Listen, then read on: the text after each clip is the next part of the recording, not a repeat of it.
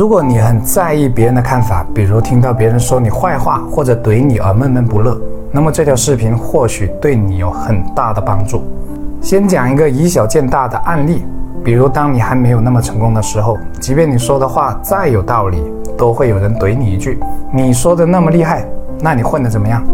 可当你很成功了，你再说，依然会有人说：“你成功了，你说什么都是对的啦。”或者语气是这样的。切，你成功了，放屁都是香的啦。所以你有没有发现，无论你说什么、怎么说、什么时候说，都会有人说你这个不是，那个不是。听到别人说你不是，或者讽刺你，又或者调侃你，是不是不开心？是的话，就要继续往下看。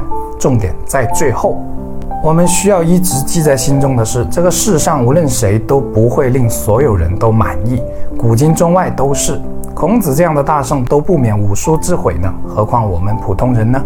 还有一个秘密需要知道的是，越优秀的人可能面临的是非就越多。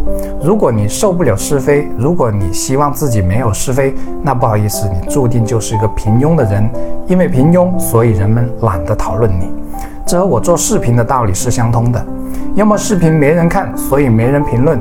要么火起来之后，你会发现到处都是杠精，有些杠精把我的视频，甚至我这个人都说得一无是处。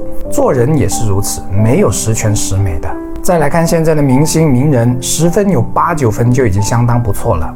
钟南山对社会的贡献够大了吧？这位老人够慈祥，够真性情了吧？在疫情期间，他听到武汉的一些街坊唱国歌，都热泪盈眶。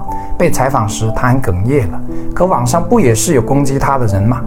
刘德华口碑够好了吧？纵横娱乐界三十多年的不老传奇。林飞文，可他满分了吗？一样没有。可以这么说，如果你要成为人上人，你就必须过被人说闲话的这一关。我做视频一开始都有人说风凉话呢，还是同学，那是不是我们就可以完全不用在意别人的看法呢？如果是的话，那就走到另一个极端了。说句说了等没说的话，就是我们活着既不能太在意别人的看法，又不能完全不顾别人的看法，应该实事求是，有则改之，无则加勉。一个人一百分有八十分就已经算优秀了，剩下二十分任人评说没关系的。